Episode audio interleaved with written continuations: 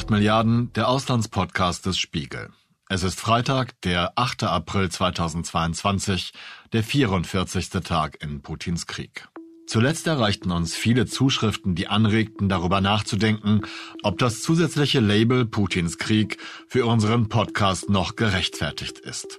Und auch in unseren Redaktionen wird darüber diskutiert, ob es nicht Russlands Krieg heißen müsse, weil ein Großteil der russischen Bevölkerung den grausamen Angriff auf die Ukraine zumindest stillschweigend unterstütze. Es ist momentan allerdings schwierig, genau festzustellen, wie groß oder breitflächig diese Unterstützung ist, denn es ist zunehmend schwierig, das in Russland zu recherchieren, weil Wladimir Putin, und zumindest so viel ist sicher, mehr als 20 Jahre lang das Land nach seinen Vorstellungen verändern konnte. Niemand kann in Putins Kopf gucken, ist inzwischen schon zu einem fast geflügelten Wort in der Berichterstattung geworden. Aber was man machen kann, ist die Veränderungen in Russland zu betrachten und zu analysieren. Genau das haben wir heute vor. Und deshalb habe ich mit Christian Neff gesprochen, der als langjähriger Spiegelkorrespondent in Moskau, als Vize-Auslandschef und als Autor Russland kennt wie kaum ein anderer Journalist. In einem kürzlich erschienenen Essay mit dem Titel Im künftigen Russland wird kein Platz mehr für andere Meinungen sein, fielen mir zwei Dinge auf. Zum einen der mir unbekannte Begriff Sabornost und die überraschende Renaissance des Wortes Revolution in der russischen Propaganda. Und mit der Frage nach dieser Revolution haben wir unser Gespräch über die Zukunft Russlands begonnen, das auch weit in die Vergangenheit führt zu einem möglichen Vorbild Wladimir Putins, nämlich dem ersten Zaren Russlands, Ivan IV., genannt Ivan der Schreckliche. Uns erscheint ja dieser Krieg, den Putin entfesselt hat, als ein besonders sinnloser Krieg. Und tatsächlich kann ich mich an keinen so in den letzten Jahrzehnten erinnern, an keinen Krieg, der für uns im Westen so sinnlos erscheint äh, wie dieser Krieg. Aber gerade deswegen ist es ja wichtig, dahinter zu gucken, welchen Sinn man ihm in Russland selbst gibt. Und wenn wir uns ein bisschen trennen von den aktuellen Ereignissen, den aktuellen Kriegsereignissen äh, und ein bisschen äh, tiefer schauen in die Propaganda, die dort täglich produziert wird, also nicht nur in Nachrichten, sondern in die äh, Kommentare, die man den russischen Lesern und Hörern äh, vorsetzt, dann erkennt man, dass es in der Tat um ein größeres Ziel gibt. Natürlich muss man natürlich den Krieg den äh, Russen auch irgendwie erklären und muss ihn einen größeren Sinn geben. Und äh, insofern taucht tatsächlich in letzter Zeit immer wieder das Wort Revolution auf. Äh, das, was jetzt vor sich gehe, also dieser, diese Spezialoperation in der Ukraine sei eigentlich nur Teil von etwas Größerem, Teil von einer Revolution.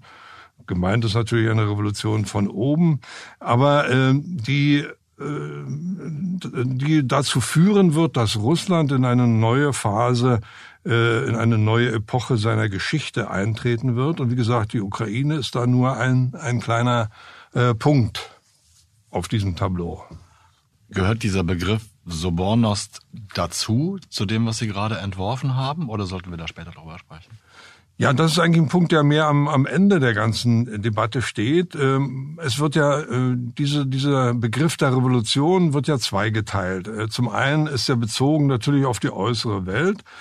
Äh, man ist der Meinung, dass die postsowjetische Epoche als Epoche der, der Unentschlossenheit, der Zweideutigkeiten endlich beendet wird und dass man wieder versucht, den historischen Platz Russlands in der Welt zu finden. Äh, damit äh, zusammenhängt natürlich die These, dass man sich in den letzten Jahrzehnten vom Westen äh, unterdrückt fühlte. Und jetzt, so sagen die Propagandisten, ist diese atlantische Epoche zu Ende. Gemeint ist also die Dominanz des Westens und die Wiedervereinigung Russlands mit der Ukraine werde praktisch zum Symbol für den russischen Aufstieg. Diese These, äh, man will endlich die Dominanz des Westens beenden und wieder anknüpfen an die große, starke russische Geschichte, an die vorrevolutionäre russische Geschichte, das ist der eine Punkt. Und der zweite Punkt ist, dass man natürlich sagt, dazu ist natürlich auch eine Revolution im Innern des Landes, also in Russland nötig. Und das bezieht sich vor allem interessanterweise auf die, äh, auf die Intelligenz, äh, auf die Elite. Man äh, ist der Meinung, dass die jetzige Elite nicht zuverlässig ist, wie es übrigens bei Stalin in 30 Jahren immer wieder auch auftauchte. Äh, man sieht es auch daran, dass viele jetzt das Land verlassen, vor allem aus dem Kulturbereich, äh, Journalisten, Schauspieler und so weiter, die mit dieser Politik Putins nicht einverstanden sind. Äh, das halten sie für einen fast notwendigen Aderlass. Das sind eben Leute, die unzuverlässig sind, die Verräter sind, keine echten Patrioten. Und wir müssen eine neue Elite aufbauen. They will try to bet on the so-called fifth column on traitors, on those who earn their money here but live over there, live not in the geographical sense but in the way they think, with the mindset of a slave. These people cannot live without oysters and gender freedom. Das ist sozusagen die These. Und Sabornos ist ähm, ja ein Begriff, den hat man genommen aus dem 19. Jahrhundert. Der wurde um 1850 viel von den Slavophilen verwendet, später übrigens auch von dem Schriftsteller Alexander Solzhenitsyn. Das meint also sozusagen ein Organisationsprinzip, äh, das man in der Sowjetunion Kollektivismus nannte. Also äh, sozusagen äh, die Leitung des Staates von unten herauf. Und äh, da geht es sehr schwammig um die gemeinsame äh, Leitung des Staates, die Suche nach einem gemeinsamen Wohl, und vor allem die Schaffung einer gemeinsamen Meinung. Das ist das Interessanteste an diesem äh, Projekt, äh, nämlich äh, man brauche für diese Gesellschaft einen Konsens. Das heißt also, anderslautende Meinungen werden nicht mehr geduldet.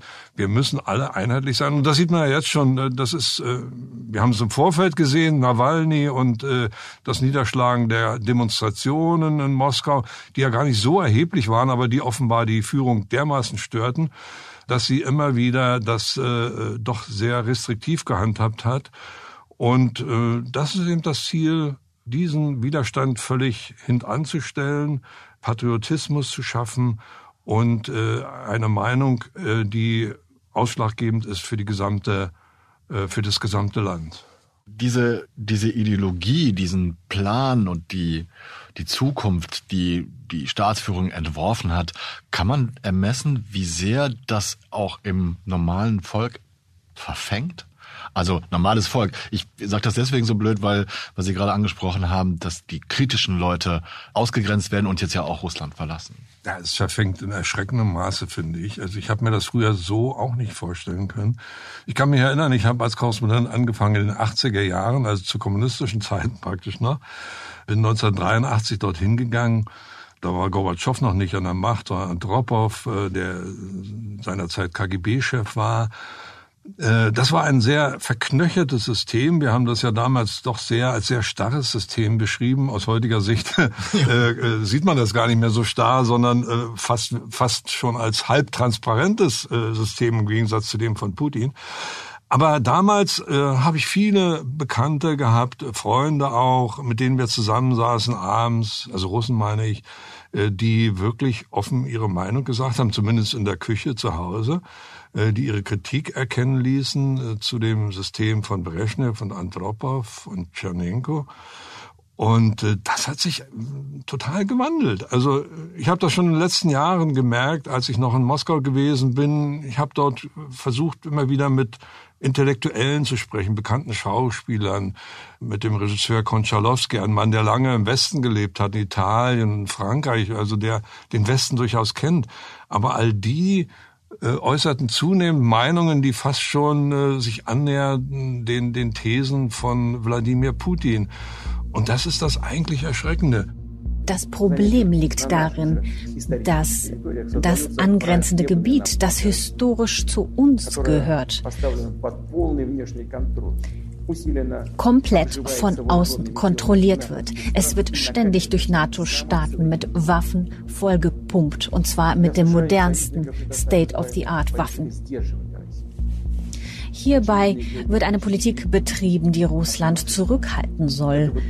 Für unser Land geht es jedoch dabei um Leben und Tod. Also viele Freunde haben ja in den letzten Tagen entweder nicht mehr geschrieben auf meine Mails, weil sie deutlich merken, dass ich äh, einen Standpunkt vertrat, den sie nicht teilen könnte, oder andere haben ja fast identisch äh, Putin-Propaganda in ihre Mail eingebaut und ich glaube mal gar nicht äh, aus, aus Pflichtbewusstsein, sondern weil sie wirklich davon überzeugt sind. Ähm, sie haben geschrieben, äh, ihr, ihr habt uns immer äh, oder habt immer das Ziel gehabt, im Westen den Russland zu zerschlagen. Das versucht ja jetzt über die Ukraine zu tun. Und äh, sie haben in einem erschreckenden Maße, und da wirkt offenbar die lange, lange Propaganda, vor allem durch das Fernsehen, die wir uns schwer vorstellen können, äh, sie empfinden wirklich zu einem großen Teil die Ukraine als faschistisches Land, als äh, Land voller Nazis. Also ich kenne eine Kollegin oder ja, eine Bekannte in Kaliningrad, die ist äh, auch in der Ukraine geboren. Die hat äh, einen Großteil der Familie noch in der Ukraine und die schrieb, dass ihr das natürlich alles schwer zu schaffen macht. Aber, und dann kommt das Aber und dann sagt sie natürlich, mit diesem Regime in der Ukraine waren wir ja schon lange nicht mehr einverstanden und so. Und dann kommen diese abenteuerlichen, diese völlig irrationalen, ja fast irrwitzigen Thesen, dass die Ukrainer, dass das ein Naziregime ist. Sie berufen sich dann manchmal auf diese Azov-Einheiten, also die wirklich rechts äh, bis rechtsradikal sind in der Ukraine. Das sind ein paar tausend Mann gewesen, mehr nicht. Das wird immer hochgejubelt sozusagen, als ob alle 46 Millionen Ukrainer Nazis wären, mit einem, ja wie gesagt, jüdischen äh, Präsidenten an der Spitze. Und die einzige rechte Partei, die es mal im Parlament gab, die gab es nur ganz kurzzeitig, die war dann wieder raus aus der Rada in, in Kiew. Also äh, ich möchte mal die These aufstellen, in Russland gibt es weitaus mehr Neonazis als in der Ukraine.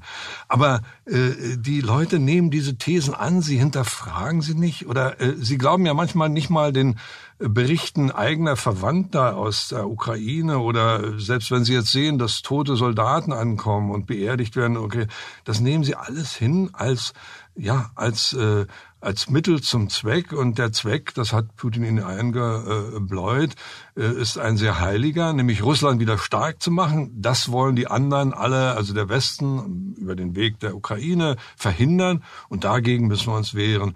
Und das hängt inzwischen in der Mehrzahl der Köpfe drin. Dessen müssen wir uns bewusst sein und all die, die Russland jetzt aus Protest verlassen, das ist eine Minderheit. Mhm. Muss man natürlich, finde ich, die ketzerische Frage stellen, ob dieses Gefühl der der Minderwertigkeit, des ja, Absinkens gegenüber dem Westen nach dem Zusammenbruch der Sowjetunion so tief im Volk verankert ist, dass das jetzt so fruchtet? Oder ist es tatsächlich, wie Sie gerade gesagt haben, die, die Propaganda, die jetzt schon seit Jahrzehnten funktioniert? Ja, es ist ja auch sehr ambivalent. Natürlich kann man immer wieder sagen, hier kommt so ein Minderwertigkeitskomplex zum Tragen. Vor allem, Sie gucken ja, Russland guckt vor allem immer auf Amerika. Das ist immer schon seit den 80er Jahren, als ich dort anfing, das Maß aller Dinge gewesen. Man guckt über Europa hinweg. Europa ist äh, weniger wichtig. Man guckt auf die Amerikaner. Man möchte einerseits so sein wie sie und andererseits äh, hasst man sie, lehnt man sie ab.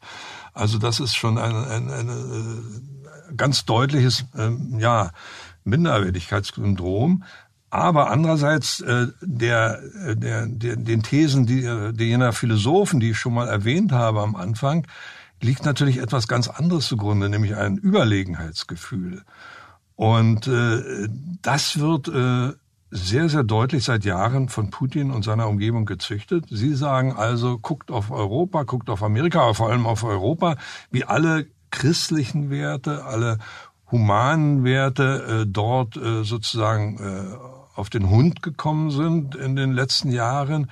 Sie haben dort ein Regime der, sag ich mal, Geschlechtslosigkeit entwickelt. Also alle, alle diese, diese Standardthemen, die man kennt aus Russland, die werden da vorgeführt, um zu zeigen, dass Europa überhaupt keine wirklichen Werte mehr verfolgt und dass die Regierungen in Europa sehr schwach sind, eben weil sie Koalitionsregierungen sind, dass es keine starke Führung dort gibt, wie in diesen Ländern wie, wie Russland oder in China.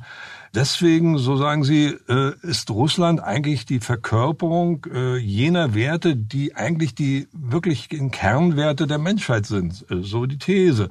Und wir sind im Prinzip, wir, die Russen, die Einzigen, die diese Werte verteidigen.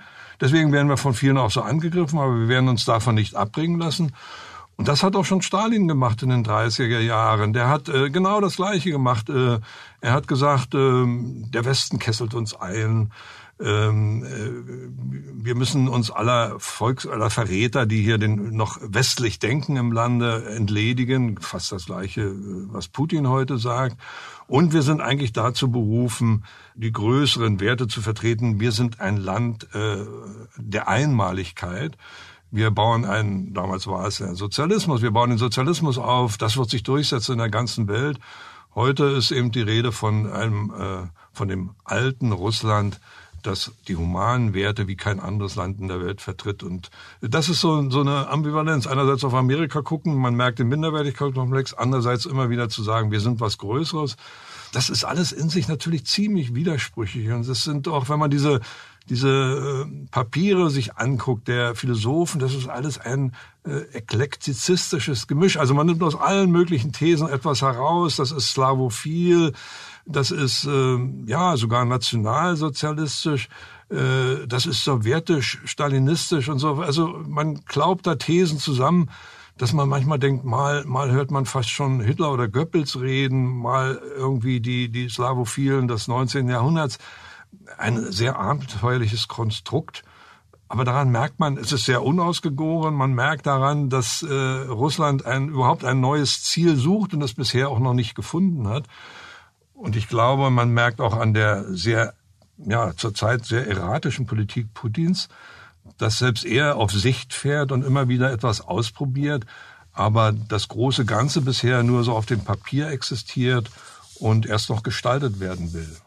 Mir hat mal jemand gesagt, und das ist Anfang, vor Anfang des Krieges gewesen, ähm, wie war das noch? Putin ist ein schlechter Stratege, aber ein hervorragender Taktiker. Ich weiß nicht mehr genau, wer es war. Ich glaube, es war Mascha Gessen in einem Interview des der Kollegen vom Auslandsressort. Ja. Würden Sie da mitgehen und kann man das jetzt bestätigen? Ja, ja das glaube ich auf jeden Fall. Wir haben so richtig strategische Linien von ihm eigentlich noch nie gesehen. Also auf wirtschaftlichen Gebiet sowieso nicht. Da sagen ja viele, die ihn näher kennen als wir, dass er wirtschaftlich nicht sehr äh, profiliert ist, nicht sehr informiert ist. Und das merkt man daran, dass er der Wirtschaft nicht wirklich Aufmerksamkeit gewidmet hat. Aber auch außenpolitisch so richtig geostrategische Linien, bis auf das, was ich jetzt eben erwähnt habe, was natürlich eine sehr allgemeine Form ist, äh, erkennt man eigentlich äh, nichts wirklich äh, Substanzielles. Er ist in der Tat der große Taktiker, äh, der immer wieder guckt, äh, auf die Situation in der Welt und auf die Befindlichkeit des Westens und äh, aktuelle Schwächen dann sofort ausnutzt. Das kann er natürlich auch mit einer Schnelligkeit, die äh, so schnell kein anderer Staatsführer machen kann. Also wir in Deutschland müssten, wenn wir irgendeine Aktion geopolitischer Bedeutung vornehmen, würden, müssten wir das Parlament befragen. Das Parlament würde lange diskutieren, würde lange streiten und so weiter. Und bis sie dann zum Punkt gekommen sind, genau, bis sie dann zu dem Entscheidungspunkt gekommen sind, ist vielleicht die Situation schon eine völlig andere. Das ist natürlich der Vorteil, der Vorteil solcher Regime äh, wie bei Putin. Und nehmen wir nur ein Beispiel der, der überstürzte Abzug der Amerikaner aus Afghanistan äh, im vorigen Jahr, den hat er natürlich ganz genau beobachtet. Er hat natürlich auch beobachtet in Syrien, dass die Amerikaner, auch die Westeuropäer, im Grunde gar nicht bereit waren, sich mehr zu engagieren gegen Assad. Und selbst als es dann zu den Chemiewaffeneinsätzen kommt, äh, wo sie immer von einer roten Linie gesprochen haben, die dann übertreten würde, äh, hat der Westen nicht reagiert. Das nutzt er natürlich sofort aus und dann äh, demonstriert er dort, in Syrien kann ich mich erinnern, als er dann die großen Raketensalben vom Kaspischen Meer abschoss, um seine neuen Waffen zu demonstrieren. Also damit schüchtert er den Westen ein und ruft natürlich in der, vor allem in weiten Bevölkerungskreisen im Westen dann zusätzlich das Argument hervor, legt euch ja nicht mit Russland an, äh, das ist ja ganz gefährlich, da wollen wir gar nicht. In Deutschland merkt man es ja immer wieder, bis auf den heutigen Tag. Während der Westen immer weitere Sanktionen gegen Russland diskutiert und verhängt, schlägt Moskau nun zurück. Präsident Putin verkündete gestern, dass er als Zahlung für Gaslieferungen nach Europa nur noch Rubel akzeptieren werde. Bislang werden die Rechnungen meist in Euro oder Dollar ausgestellt. Also er nutzt diese, diese äh, Schwächen ganz sehr aus. Und ähm, das ist sein großer, sein großes taktisches Gespür. Ich glaube, in Deutschland haben wir das immer noch nicht begriffen. Es, nehmen wir nur diese Gasfrage, die uns seit, seit Tagen beschäftigt, äh, der, der Gasimporte. Äh, wir hetzen auch da immer den Ereignissen hinterher. Er spielt mit uns Katz und Maus. Ne? Er sagt zuerst, äh, wir werden nicht liefern, wenn ihr nicht äh, die Lieferung auf Rubelbasis umstellt. Dann relativiert er das ein bisschen und Scholz ruft ihn an, bekommt angeblich die Zusicherung, es würde sich erst einmal nichts ändern. Also das ist so, äh, da spielt er wirklich Katz und Maus und äh, er guckt natürlich auch drauf und hofft darauf, und so findet es ja auch statt, dass dann in Deutschland eine Riesendebatte losgeht, vor allem von Seiten der Wirtschaft, die äh, sozusagen den Zusammenbruch der Wirtschaft jetzt an die Wand malt. Äh, völlig übertrieben, wenn man bedenkt, dass viele wirklich äh, namhafte äh, Ökonomen sagen, der Schaden bei einem Stopp der Gaslieferungen würde erstmal nicht wesentlich größer sein als der während Corona. Äh, also da wird, da merkt man schon wieder, äh, wie die Wirtschaft genau so reagiert, wie er es kennt. Denn die Wirtschaft, er kennt die deutschen Wirtschaftsunternehmen, denn die sind ja immer zu ihm gekommen, die haben da groß an Versammlungen teilgenommen, die sind ihm sozusagen in den Hintern reingekrochen. Ich habe das wirklich vor Ort immer wieder erlebt, auf unanständige Art und Weise. Äh, sie sind politische Opportunisten und das merkt man hier. Und Putin spielt damit und hofft natürlich, dass äh, Druck aufgebaut wird auf die Regierung, sodass sie da letztendlich einen Deal mit ihm macht. Und da wird sich zeigen, äh, ob die Regierung nun endlich erstmals, ich sage wirklich erstmals, ein Rückgrat beweist und trotz all dieser Spielchen doch auf die große politische Linie kommt. Bei Habeck könnte ich mir das durchaus vorstellen, aber der ist nur Vizekanzler. Bei Scholz bin ich mir da nicht so, nicht so sicher. Scholz ist getriebener. Scholz, äh, Scholz Rede von der Zeitenwende äh, klang gut, aber ich habe sie ihm nicht wirklich abgenommen. Der 24. Februar 2022 markiert eine Zeitenwende in der Geschichte unseres Kontinents. Mit dem Überfall auf die Ukraine hat der russische Präsident Putin kaltblütig einen Angriffskrieg vom Zaun gebrochen. Aus einem einzigen Grund, die Freiheit der Ukrainerinnen und Ukrainer stellt sein eigenes Unterdrückungsregime in Frage. Das ist menschenverachtend, das ist völkerrechtswidrig, das ist durch nichts und niemanden zu rechtfertigen. Er ist nicht, und man merkt auch, er hat nicht die große Empathie für die Ukraine. Ähm, es gab gestern in der Neuen Zürcher Zeitung einen ganz äh, bösen Kommentar, der sagte, Habeck kann Krise, Scholz kann nur Scholz. Und Scholz entwickelt sich zurück zum besserwisserischen Bürgermeister, der mal in Hamburg war. Ich glaube, das ist zwar böser gesagt, aber da ist einiges dran. Wenn wir vor allem auch denken, wie er bei der letzten Fernsehsendung bei Anne Will aufgetreten ist. Also wenn Putin uns den Gashahn abdrehte, dann wären wir vorbereitet. Verstehe ich das trotzdem richtig? Wird, wenn das, Andersrum wenn das morgen, könnten wir es aber jetzt nicht aus werden, eigenem Antrieb veranlassen. Wir wären vorbereitet, aber wenn von einem Tag auf den anderen diese Importe ausblieben, würde das dazu führen, dass ganze Industriezweige ihre Tätigkeit einstellen müssten. Das sehen allerdings, wissen Sie, etliche Wirtschaftswissenschaftler. Die sehen das aber falsch und es ist ehrlicherweise unverantwortlich, irgendwelche mathematischen Modelle Anders. zusammenzurechnen, die dann nicht wirklich funktionieren. Ich kenne in der Wirtschaft überhaupt niemanden, der nicht Also er ist da nicht wirklich Allerdings. überzeugend. Und äh, wie gesagt, das beobachten die Russen sehr genau. Und äh, da äh, setzt Putin immer wieder an. Und da er sich wirklich nicht abstimmen muss, man sieht ja nicht, er hat sich ja nicht mal bei dem Kriegsbeginn abgestimmt mit seiner Elite. Er hat da nur ganz wenige eingeweiht. Das ist natürlich etwas, was sich kein anderes Land und keine andere Führung leisten kann. Also das ist ein großer, großer Vorteil. Was mir aufgefallen ist, das ist allerdings auch, ich bin als Kind der 80er so ein bisschen durch den Kalten Krieg geprägt und auch durch, ich sag mal, karikierte Darstellungen russischer Verhandlungsmanöver. Aber es kommt mir doch tatsächlich immer noch so vor, als wenn die russische Taktik erstmal ein Schreckgespenst aufzubauen, zu drohen, zu sagen, das könnten die Konsequenzen sein und ihr müsst euch jetzt bewegen und wir sind im Recht, das hat doch überlebt. Eindeutig, eindeutig. Das ist wirklich immer russische Taktik gewesen.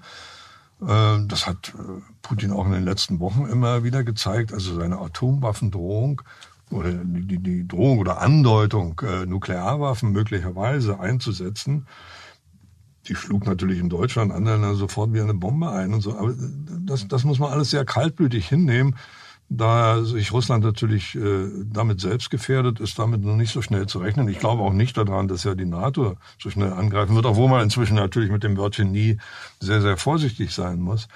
Äh, aber das sind alles die Drohmanöver, so hat Russland immer gearbeitet. Und wenn man verfolgt die jetzigen Verhandlungen oder Vorverhandlungen zwischen Russland und der Ukraine, soweit wir da Einblick haben, dann sieht man das gleiche Prinzip. Ich glaube keine Sekunde daran, dass Russland es mit diesen Verhandlungen ehrlich meint. Wir sehen, welche Schwierigkeiten Russland im Moment hat. Äh, sie versuchen also natürlich eine operative Pause zu erlangen, die Truppen umzugruppieren. Äh, das ist ganz offensichtlich. Äh, deswegen werden sie irgendeine Form, auch eine propagandistische Form finden, um zu sagen, ja, wir verhandeln jetzt erst einmal und äh, dann kommt vielleicht ein Ergebnis heraus, dass sie erstmal akzeptieren und dann natürlich äh, nach einer gewissen Zeit wieder in Frage stellen werden. Also das ist äh, das ist ein ein böses Spiel und äh, interessant ist ja das, was wir in den letzten Tagen erlebt haben. Sie schicken also als Verhandlungsführer ihren äh, früheren Kulturminister Wladimir Medinsky da nach äh, Istanbul. Und ich kenne Medinsky, das ist ein, äh, das ist ein Putin-Verehrer noch und noch. Der hat äh, gerade was äh, die Umschreibung der Geschichte betrifft in den letzten Jahren Großes geleistet im russischen Sinne.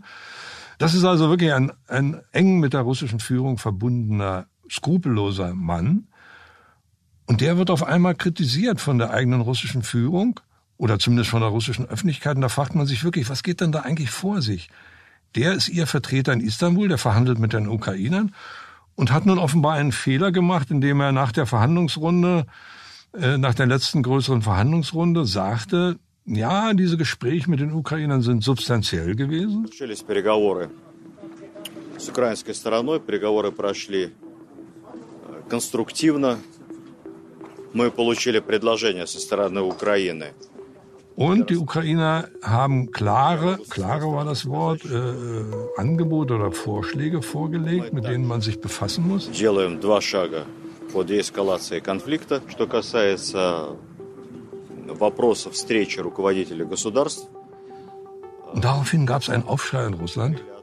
Äh, zum Beispiel der, der sehr dubiose TV-Moderator Wladimir Solovyov, äh, der eine Talkshow leitet, die ja, eigentlich keine Talkshow ist, sondern immer im Tribunal gegen unliebsame Leute und gegen unliebsame Länder, der sagte auf einmal, das ist ja völlig sinnlos, was dieser Medinsky, also wie gesagt, der eigene Verhandlungsführer in Istanbul gesagt hat.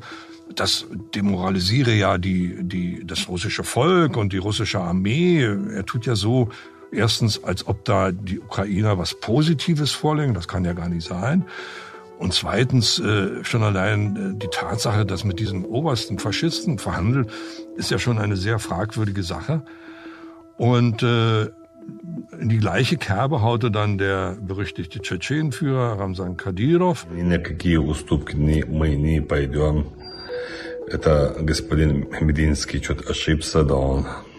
Dem sagte, alle Verhandlungen gleich abbrechen, das macht ja überhaupt keinen Sinn. Äh, das, das ist überhaupt nicht unser Ziel, mit denen zu verhandeln. Wir können nicht mit einem Regime verhandeln, das wir noch verteufelt haben vor drei, vier Wochen. Äh, wir werden auf jeden Fall in Kiew einziehen, ob jetzt nun heute oder später, ist gar nicht die Frage. Äh, aber wir kommen dahin.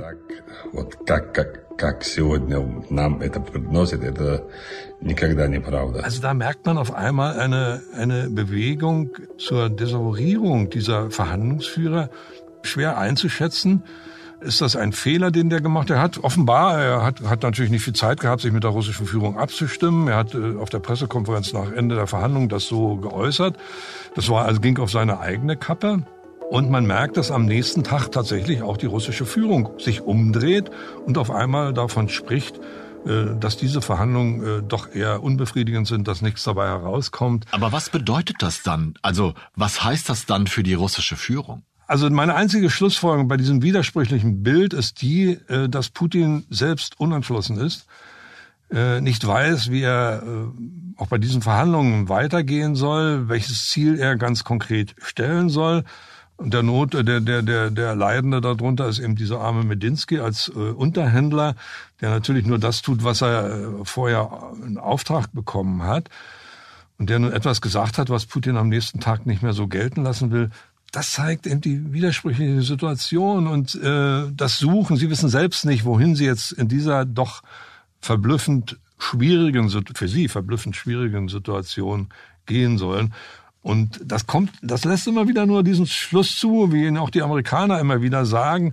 Sie müssen sich in vielen verrechnet haben. Sie haben wirklich gedacht, dieses Regime, die Ukraine bricht zusammen beim Einmarsch der russischen Truppen und äh, selbst Freunde von mir, russische Freunde von mir, sind verblüfft gewesen, dass nicht mal in Kharkov Leute am Straßenrand standen und äh, die Truppen oder vor Kharkov am Straßenrand standen und sie begrüßt haben, möglichst noch mit Blumen. Sie haben also wirklich geglaubt, ihrer eigenen Propaganda. Sie sind Opfer ihrer eigenen Propaganda geworden, äh, dass äh, dort nur ein Teil von Neonazis den Großteil des ukrainischen Volkes unterdrückt und natürlich die froh sind, wenn äh, dieses unterdrückte Volk froh ist, wenn die Russen einrücken und alles bricht zusammen.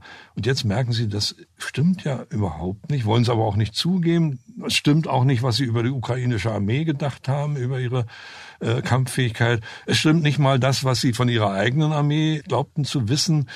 Also all das sind natürlich jetzt bittere Erfahrungen, die man natürlich nach außen hin nicht zugeben will, aber äh, mit denen man umgehen muss. Und da merkt man an vielen Feinheiten, wie eben bei diesen Verhandlungsführern, dass es im Innern des Apparates knirscht und äh, man offenbar nach neuen Wegen sucht. Ist wahrscheinlich auch schwierig jetzt solche Fehlinformationen, Fehlkalkulationen beziehungsweise deren Resultate unter das große Ganze und die neue Ideologie zu subsumieren. Kann man sagen, warum gerade die Ukraine so wichtig für dieses neu entworfene, große, wieder erstarkte Russland ist? Ja, das ist etwas, was für uns im Westen natürlich schwierig ist zu begreifen. Es ist, er hat ja schon fast äh, ein, eine, ist ein, fast eine mystische Obsession auf die Ukraine und jeder fragt sich, ja, worum geht's überhaupt? Er verlangt die Neutralität der Ukraine. Die Ukraine war mehr oder weniger neutral. Sie ist ja nicht, nicht wirklich äh, Mitglied der NATO geworden. Und das stand doch über weit, weit äh, in, in Zweifel, dass das jemals passieren wird. Auch EU-Mitglied ist sie nicht geworden. Also sie hatte eigentlich eine neutrale Rolle. Also was soll das Ganze? Äh, und da sagen diese äh, Philosophen, die russischen Philosophen, die Ukraine ist für uns ein ganz zentrales Glied. Auf sie zu verzichten wäre äh, Verrat an allem, was äh, die Grundlagen der russischen Zivilisation und seines äh, Nationalcharakters ausmacht. Also auf die Ukraine verzichten hieße, dass Russland aufhört zu existieren. Das ist ein, ein ganz äh, schwer zu verstehender Punkt, aber man hat das immer als nationale Erniedrigung empfunden dass äh, Kiew oder dass die Ukraine 1991 unabhängig geworden ist. Ja, mehr oder weniger aus Zufall, weil Jelzin sozusagen äh, die Sowjetunion auflöste, vor allem um selbst äh, der große Präsident zu werden im neuen Russland. Hier ist das erste deutsche Fernsehen mit der Tagesschau. Die Union der Sozialistischen Sowjetrepubliken, UdSSR, existiert seit heute 18 Uhr auch völkerrechtlich nicht mehr. Hier im Kreml, wie in Moskaus Botschaften in aller Welt, wurde die sowjetische Flagge durch die russische ersetzt. Also das hat man nie verstanden und das hat man wirklich als Erniedrigung empfunden. Die Ukraine, glaubten sie, sei immer ein wesentlicher Teil. Dann die Kiewer Rus, aus der Russland und die Ukraine entstanden sind, das war ein einheitliches Ganzes mehr oder weniger. Also das äh, glaubt man äh, korrigieren zu müssen. Und äh, man sagt ja ganz äh, explizit, dieser eine Kommentator, auf den ich mich auch in meinen letzten Texten bezogen habe, Akopo von der von der Staatsagentur RIA Novosti, der sagt, äh, wir müssen äh, den, den historischen Fehler wieder gut machen von 1991, äh, dass die Ukraine äh, dort selbstständig geworden ist. Also die, wir müssen die Schuld für den Zerfall der UdSSR wieder gut machen. Äh, denn das würde uns auch die Chance zu einer Korrektur geben, indem wir erneut das ganz große Russland errichten, das große alte Russland. Es war das Ende einer Präsidentschaft, die in die Geschichte eingehen wird, das Ende zugleich der Sowjetunion, denn in diesem Augenblick wurde die rote Fahne, die seit 1917 über dem Kreml geweht hatte, eingezogen.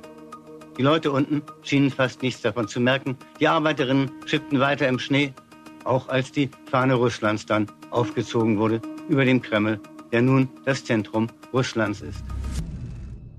Also äh, das ist äh, etwas, äh, was für Sie ein ganz, ganz wesentlicher Punkt ist. Und das zeigt übrigens auch andererseits, dass es überhaupt nie, so wie in Deutschland ja immer ähm, dann entgegenkommt, argumentiert wurde, wir seien doch selbst mit Schuld an diesem Krieg, weil die NATO-Erweiterung und all diese Dinge, die wir hören in Deutschland, daran sieht man aber, dass es äh, seit 91 schon äh, darum geht, die Ukraine zurückzuholen. Da war äh, überhaupt noch nicht davon die Rede, dass die NATO sich ausdehnen wird nach Osten. Das hat alles überhaupt nichts damit zu tun. Und ich habe mit jedem ukrainischen Präsidenten gesprochen, mit, mit einigen sogar mehrfach, bis auf Zelensky, den ich noch nicht mehr getroffen habe. Aber mir hat schon Ende der 90er Jahre äh, Leonid Kutschma, der zwei äh, Legislaturperioden Präsident war, äh, gesagt, äh, die Russen haben sich nicht abgefunden damit und sie werden sich auch nicht abfinden mit unserer Selbstständigkeit. Äh, das äh, können sie nicht akzeptieren. Das geht gegen ihr eigenes Denken. Und äh, das war 1999, Anfang 2000. Und da war Putin gerade mal äh, kommissarisch an der Macht als die ersten Embargos von Russland, russischer Seite verkündet wurden gegen ukrainische Waren. Das hat man alles vergessen im Prinzip. Das ist Anfang 2000, also vor über 20 Jahren gewesen.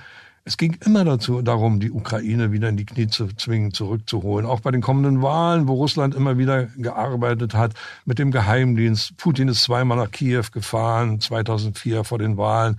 Sie haben versucht, sie immer zurückzuholen, haben viel Geld reingestopft. Heute ist immer nur noch dafür, davon die Rede, wie viel Geld die Amerikaner in die Ukraine geleitet hätten. Äh, von dem Geld, mit dem die Russen das Regime zu stürzen versuchten, äh, in Kiew ist nie die Rede, komischerweise. Also das alles zeigt, äh, dass die Ukraine für sie ein ganz, ganz zentraler Punkt gewesen ist.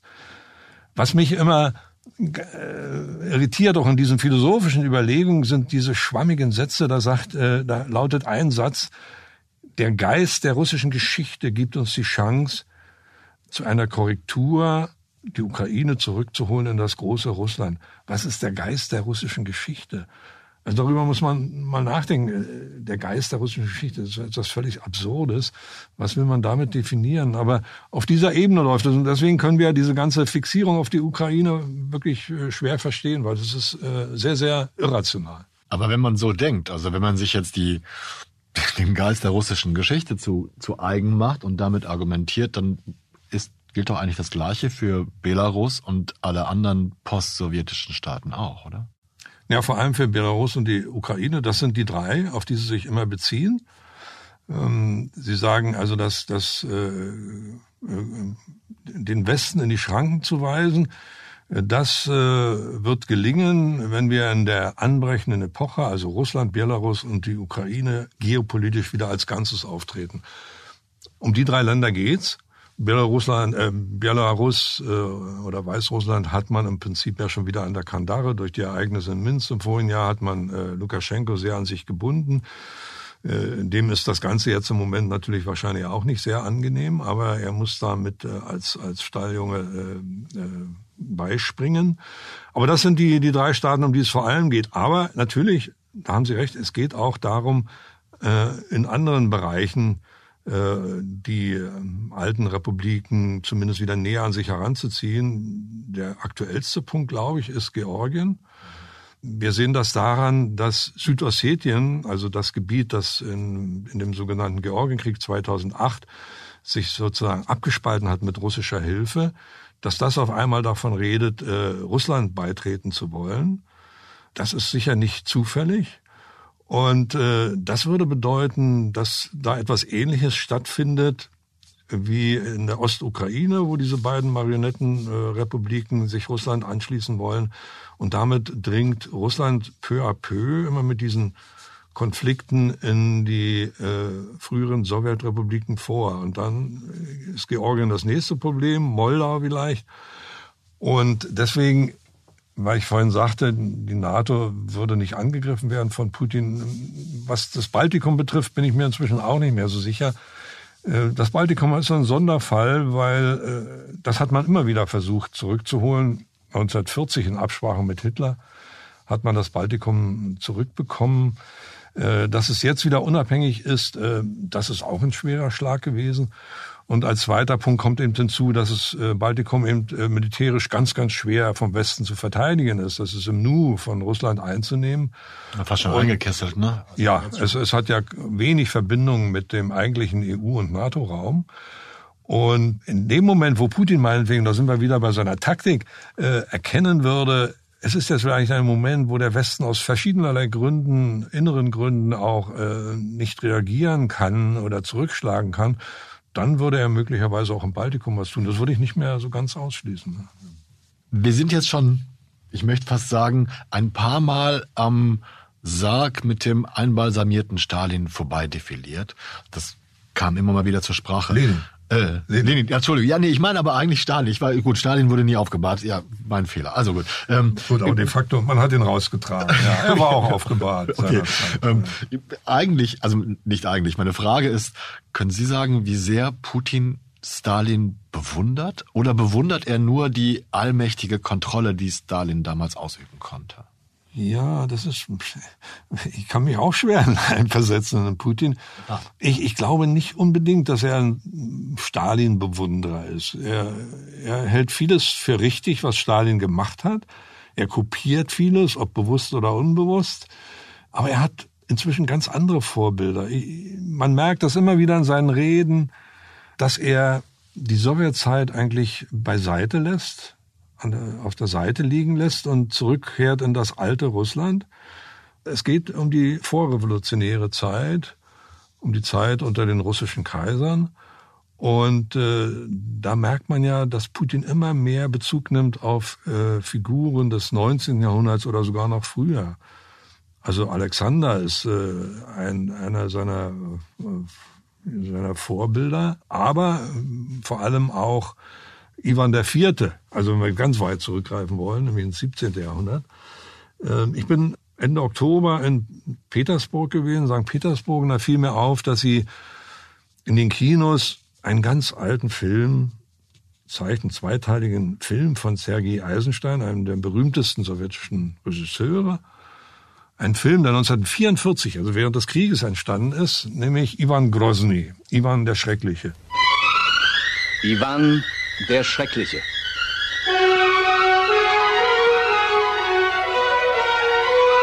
Drehbuch und Regie Sergei Michailowitsch Eisenstein. Kamera Andrei Masquin und Eduard Tisse. Komponist Sergei Prokofjew. In der Rolle Ivans des Schrecklichen Nikolai Tscherkassow. Das ist ein interessantes Filmwerk, also auch filmhistorisch gesehen, denn er wurde während des Krieges gedreht, übrigens auf Auftrag, im Auftrage Stalins, der da die Schauspieler alle zusammenholen ließ, um diesen Film zu machen. Natürlich, um mit ihm sozusagen einen Durchhaltefilm zu machen. Aber interessant ist, wenn man sich diesen Film, ich bin dann reingegangen, habe mir diesen Film nochmal angeguckt, wieso zeigen die jetzt diesen Film, äh, der so keinerlei Bezug hat zur Aktualität.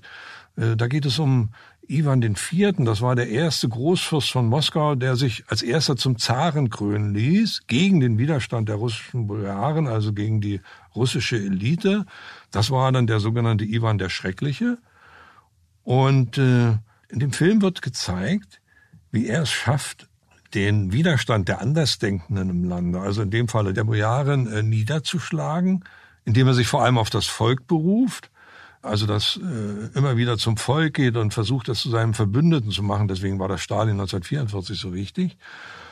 Und äh, als er es schafft, sie mit verschiedenen Mitteln diesen Widerstand niederzuschlagen und er es tatsächlich äh, geschafft hat, zum Alleinherrscher zu werden, dann sieht man die Schlussszenen in dem Film, wo er sagt zu seinen Vertrauten, äh, jetzt haben wir unsere inneren Feinde besiegt, jetzt können wir uns endlich den äußeren Feinden zuwenden.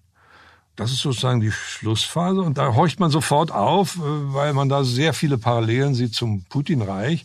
Und tatsächlich ist es ja so, dass Ivan der Vierte, also Ivan der Schreckliche, dann anfängt, viel russische Ländereien zu sammeln, äh, nach Sibirien vorzustoßen, in den Süden Russlands. Also er erweitert das Gebiet ganz erheblich und macht ein wirklich starkes Russland daraus. Das ist eine nicht nur eine politische Figur, sondern auch ein, ein Weg, dieses Sammeln von russischer Erde, das Putin offenbar fasziniert. Und deswegen hat man diesen Film auch nochmal ausgegraben. Das sind Putins Vorbilder. Also ich glaube weniger Stalin. Ist vielleicht auch ein bisschen Spekulation beziehungsweise in die Köpfe schauen. Aber können Sie sagen, wovor Russlands Führung Angst hat? Oder kann man das in der jetzigen Situation überhaupt ermessen? schwer zu sagen. Angst wollen sie ja nie zu erkennen geben. Also sie wollen ja auch, sie sind nie in der Lage, irgendwelche Schwächen zu teilen oder Fehler zuzugeben, genauso wenig wie sie äh, Kompromisse eingehen können. Das ist das, was wir bei den Verhandlungen immer wieder merken. Kompromisse deuten sie immer als Zeichen der Schwäche. Dabei sind Kompromisse etwas ganz Natürliches. Wenn man zwei Lager hat mit äh, einem substanziellen Streit und man muss sich annähern, muss man Kompromisse machen. Das halten sie für, äh, für den russischen Teil für nicht denkbar. Ja, Angst. Äh, Sie sagen, Sie haben natürlich vor nichts Angst. Sie haben vor keiner Maßnahme des Westens Angst. Aber wenn wir das Wort Angst mal ein bisschen beiseite lassen, aber Befürchtungen, äh, wir sehen in, den, in der letzten Zeit, dass äh, die an vielen Maßnahmen von Putin, dass die wirtschaftlichen äh, Sanktionen äh, des Westens äh, ihnen doch einen gehörigen Schrecken eingejagt haben, dass sie viel substanzieller sind, als sie zugeben wollen. Er unterschreibt ja fast täglich irgendeinen Ukas, um äh, irgendwelche wirtschaftlichen Entscheidungen neu aufzustellen, zum Beispiel zur, zur Flugzeugindustrie oder zur Entwicklung des Flugwesens. Das ist etwas, was sie enorm getroffen hat dass äh, die russische Luftfahrt sozusagen boykottiert wird. Deswegen haben sie auch äh, mehr als die Hälfte der Maschinen, die sie haben, sind im Westen geleast. Deswegen geben sie die auch nicht zurück jetzt, obwohl sie es tun müssten. Und äh, wissen aber, sie haben keine Ersatzteile dafür und versuchen das nur bei den Chinesen. Okay. Äh, das sind so Dinge, wo sie, wo Dinge jetzt passieren, die sie so wirklich nicht vermutet hatten, weil sie einfach auch nicht geglaubt hatten, dass der Westen diesmal doch ziemlich scharf reagiert und ziemlich weit geht da kriegen sie offenbar doch äh, große Bedenken. Ob das nur Angst ist, weiß ich nicht. Sie haben natürlich so ein großes Land äh, hinter sich. Äh, äh, das ist ja ein Land, das nicht wirklich untergehen kann. Insofern sind diese, diese ganzen Ängste, die sie in der Hinsicht schüren, dass das Land zerschlagen wird, äh, absurd. Es ist so groß, dass man hat ein solches Beharrungsvermögen und hat so viele Bodenschätze, dass man irgendwie über längere Zeit doch über die Runden kommen kann zumal wenn sich einige Länder äh, doch wenn einige Länder sie ja doch unterstützen. Also insofern werden sie sicher keine Angst in dem Sinne haben, aber sie haben jetzt mit Folgen zu kämpfen, die ihnen äh, ein ganz großes Unbehagen bereiten. Das hatten sie nicht erwartet. Und äh, insofern ist das schon eine völlig neue Qualität und man wird sehen, es gibt viele Szenarien im Westen, die da einen äh, baldigen Krach des Wirtschaftssystems voraussagen. Das glaube ich nicht unbedingt, aber äh, es wird ihn so zu schaffen machen, wie es noch nie zu schaffen gemacht hat. Und das ist ja auch die, der, die, die Hoffnung, dass äh, auf unserer Seite, dass dann Risse in der Elite eintreten, weil äh, viele sagen werden, so haben wir das uns nicht vorgestellt. Und äh, du hast uns hier nicht mit einbezogen in dein Abenteuer. Wir haben jetzt alle drunter zu leiden. Also da werden wir sehen, wie lang diese berühmte Duldsamkeit des russischen Volkes wirklich hält. Wie könnte das Russland der Zukunft aussehen, wenn die Entwicklungen, wie wir sie unter Putins Herrschaft, und Sie haben ja schon den Bogen von den Beginnen seiner Präsidentschaft, vom Beginn seiner Präsidentschaft bis heute so ein bisschen gezogen, wenn das so weitergeht? Also, was wir, glaube ich, definitiv sagen können, es wird niemals so ein demokratisches Russland geben, wie wir uns das so in den letzten Jahren immer ausgemalt haben.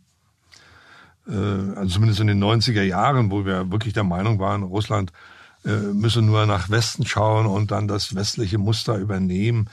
Das hat nie in Rechnung gestellt, dass Russland sich wirklich als etwas ganz anderes empfindet, eine ganz andere Tradition hat, eine andere Geschichte. Das war naiv, so wie auch unser Auftreten in Afghanistan äh, naiv war weil wir dachten, wir können da einfach demokratische Muster übertragen und die Frauen in Afghanistan werden dann sofort ihre Schleier abwerfen und emanzipiert werden. Jeder, der in Afghanistan war, hat von Anfang an gemerkt, dass das gar nicht passieren kann.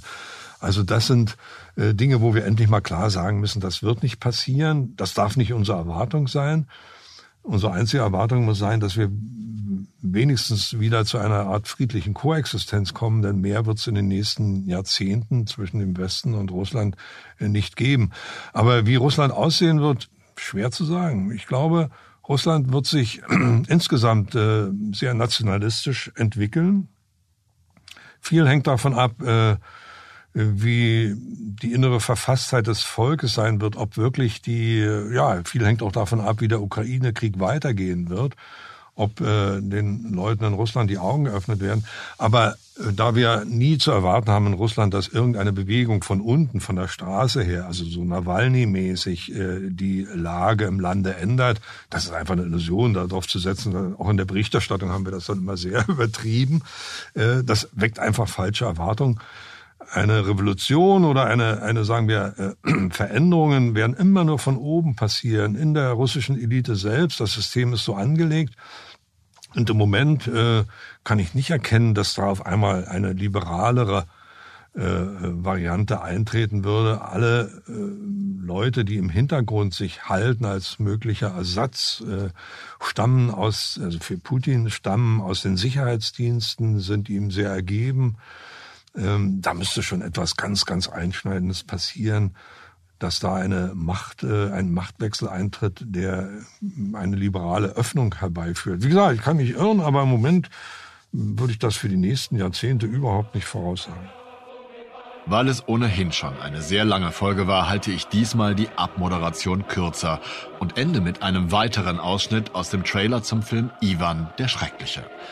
Versuchen Sie doch dabei, immer auch Putins Anspruch und seine Aussagen mitzudenken. Dies ist ein Film über den Menschen, der im 16. Jahrhundert erstmalig unser Land vereinigt hat. Über den Moskauer Fürsten, der aus den einzelnen selbstständigen und eigennützigen Fürstentümern einen einheitlichen, starken Staat schuf. Über den Heerführer, der den militärischen Ruhm unserer Heimat im Osten und im Westen mehrte. Über den Herrscher, der zur Lösung dieser großen Aufgaben sich erstmalig die Krone des Zaren aller Reußen aufsetzte.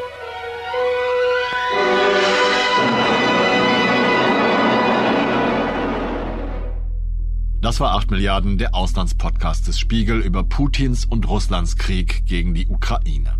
Ich bedanke mich aufs Herzlichste bei meinem Gast Christian Neef, dem ich problemlos stundenlang zuhören könnte, wenn er mir Russland erklärt. Diese Folge ist auch fast eine Stunde lang geworden und schon daher danke ich Philipp Fackler, der sich dieser extra langen Folge angenommen hat. Für den guten Ton danke ich ihm natürlich auch. Ich hoffe außerdem, dass alle, die diese Folge hörten, sie ebenso genossen wie ich das Gespräch. Und ich bedanke mich bei allen Wesen, die uns ihre Aufmerksamkeit schenken.